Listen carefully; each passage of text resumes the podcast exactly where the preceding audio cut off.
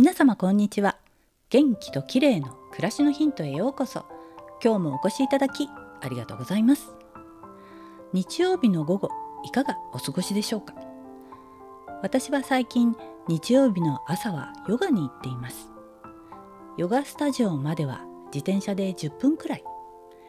国道沿いを走ると日差しが暑いので木陰を求めて別荘地の中を走ります。雲場池を抜けて大隈重信の別荘があったという大隈通りを走ります。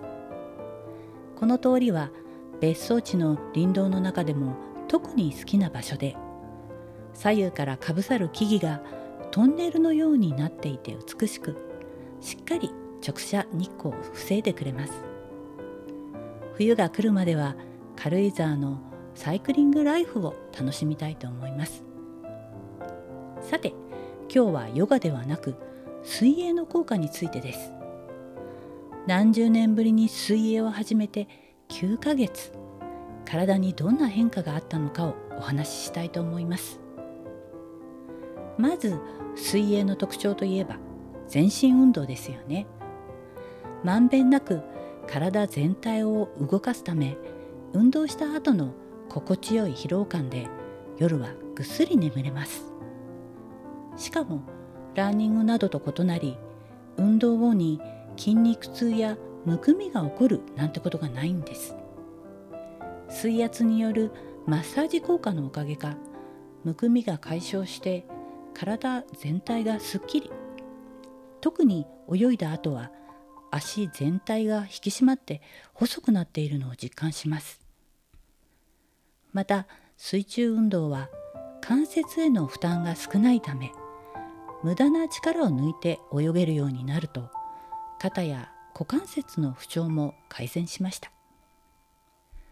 始めてすぐの頃は呼吸が苦しく感じたりしていましたがこれも慣れてくると楽になり続ければ肺活量の向上なども期待できそうです。